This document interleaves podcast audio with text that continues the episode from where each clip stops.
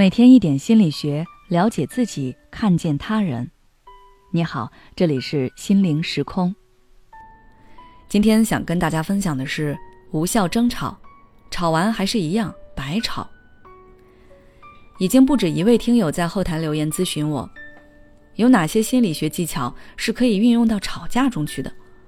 因为他们几乎每次吵架都是无效吵架，除了生气，什么也没获得。问题始终都没有得到解决，所以今天我们就来说一说该如何避免无效争吵。首先，我们都知道，吵架本质上还是一种沟通，是两个人意识和观点的交流与碰撞。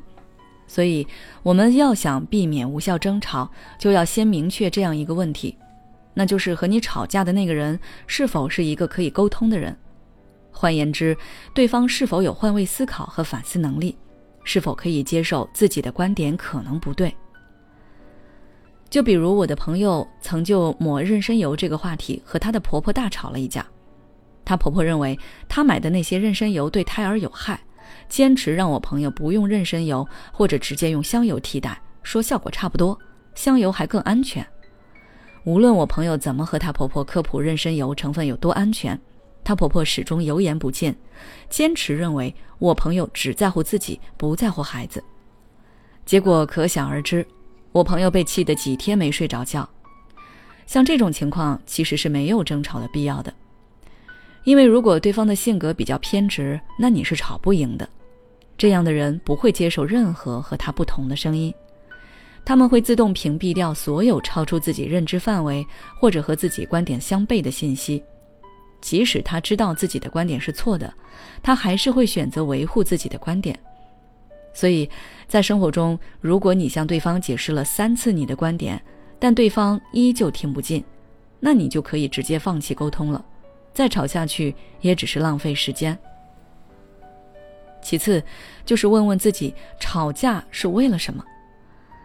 我发现很多人一开始吵架是想通过这种方式来表达自己的需求，来帮助自己明确边界，但有时候吵着吵着就变质了，到最后他们自己也不知道在吵什么，就是想要战胜对方，看着对方被自己气得面红耳赤的样子很开心，但事后仔细想想，问题始终没有得到解决，矛盾一直都在，你还是会因为那个问题而难受。所以，大家在吵架的时候，一定要时刻提醒自己：吵架是为了什么？想通过这次争论收获什么？这样你才不会被对方的节奏带偏，也不会被愤怒误导。最后一点就是在吵架的时候要明确具体问题。举个例子，假如在吵架的时候，对方说：“我觉得你真的很自私，我真是瞎了眼才会和你做朋友。”听到这儿，你是不是会立刻想去反驳对方？你又好到哪里去啊？真当自己是什么好人？千万不要这样说，因为一旦你这样和对方说了，你就在无形当中跟着对方的节奏走了，而且你这样的反驳其实会让对方更加坚信他的想法，觉得你就是一个自私的人，你们之间的问题就会更加严重，不可解决。这个时候，你应当是静下心来问对方。我做什么了，让你这样想？这样能够好好的挖掘你们之间的问题。当对方罗列你的罪状的时候，你觉得有不合理的地方，就可以清晰的表达出你的想法，这样更有利于问题的解决。最后，祝愿大家每个人都有直面冲突的勇气，也能有化解冲突的能力。好了，今天的分享就到这里。如果你想要了解更多内容，欢迎关注我们的微信公众号“心灵时空”。后台回复“有效沟通”就可以了。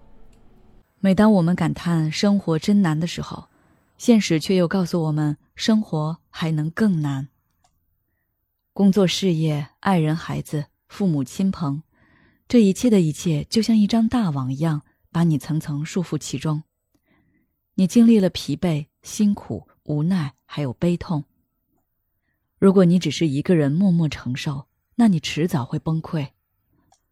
心灵时空组建了专业的心理救援队，每位咨询师都拥有超过二十年以上的咨询经验。只要你需要，我们就在。微信关注“心灵时空”，后台回复“咨询”就可以体验十五分钟心理清诊了。